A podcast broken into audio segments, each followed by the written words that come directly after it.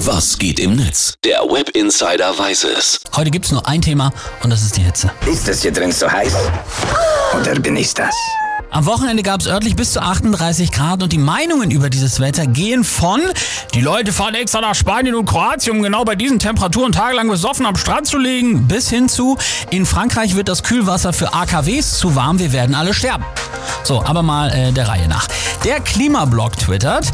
40 Grad in Berlin, extreme Unwetter erwartet. Das ist jetzt die Klimakatastrophe. Aber eine 1,5 Grad Politik war allen Ampelparteien zu viel. Nicht mal ein Tempolimit lag drin. Dafür Tankrabatt. Und heute darüber jammern, dass Boomer trendet. Merkt ihr überhaupt noch was? Der B äh, sieht das ein klein wenig entspannter. Ich bin so alt, zu Hitze haben wir früher Badewetter gesagt. Und der gute El Hotzo, der geht nochmal wieder auf die siebte Metaebene.